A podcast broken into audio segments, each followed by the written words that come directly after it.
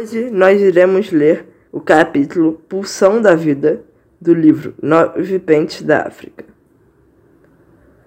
Meu pai chegou à nossa casa esbaforido, deixou a bolsa na varanda e se dirigiu à sala onde o corpo do vô era velado.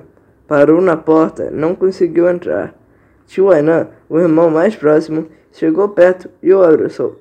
Papai deixou as armas e escudos chorou um choro guardado há séculos. Tio Akanju se juntou a eles e os acompanhou terreiro afora. Eu estava louca para abraçá-lo, mas fiquei esperando o tempo dele para aterrissar. Papai fez as perguntas do estrangeiro. Quis saber como foi, se o vô sofreu. Como estava a? Quis saber tudo o que a distância não lhe permitiria saber. Os tios o tranquilizaram e abraçados seguiram para o roseiral. Eu já acompanhei à distância. Ao cheirar as rosas matizes, tocar as pétalas das flores enchartadas, na companhia dos irmãos, papai voltou à infância e rememorou coisas engraçadas que ele nunca me contou. Lembram-se de quando a gente cismava de comer barro, telha e tijolo? O pai já sabia. Era lombriga bicha e dava vermifugo para a gente. Explicava logo. Lombriga não era minhoca, como pensávamos. Embora ambas fossem vermes, a minhoca oxigenava a terra. Era boa para as roseiras e para as verduras da horta. Lombriga, não. Ia comendo a gente por dentro, deixava um oco tão grande que dava vontade até de comer barro, molhado ou seco, para tapar os rolos e construir uma coisa mais só, sólida dentro da barriga.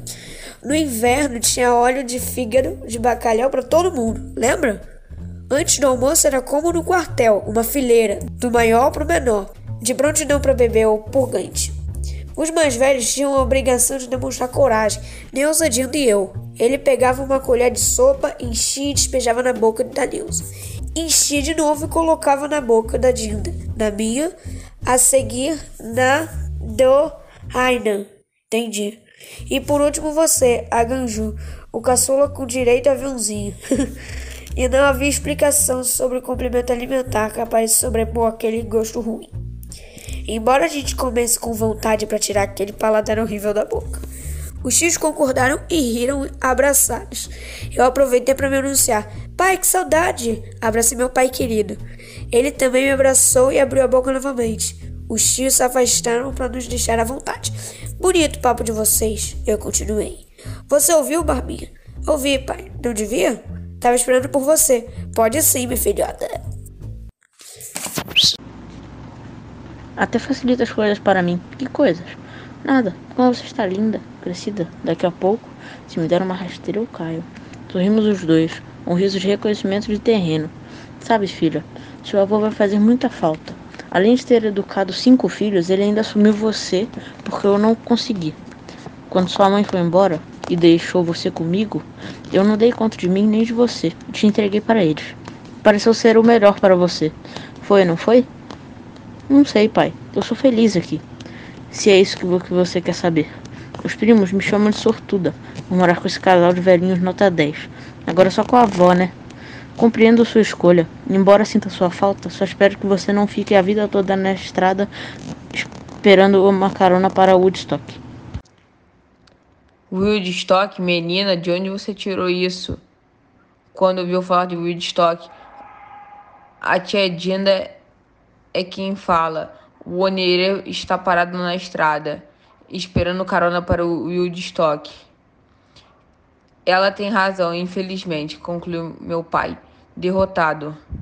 Mas terei logo de animá-lo. Ei, não fique triste. Não, eu te amo e você é lindo. É legal ter um pai descontrolado como você. Os pais dos meus amigos pararam num tempo. Sem essa de não conseguir ser igual ao vô e por isso deixar de ser você mesmo.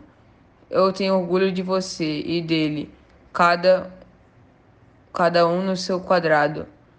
Ai, bolinha, só você me entende. Eu ri olhando para o meu pai. Meninão. O vô podia ter deixado um pente presente para ele. Talvez o ajudasse a achar um caminho.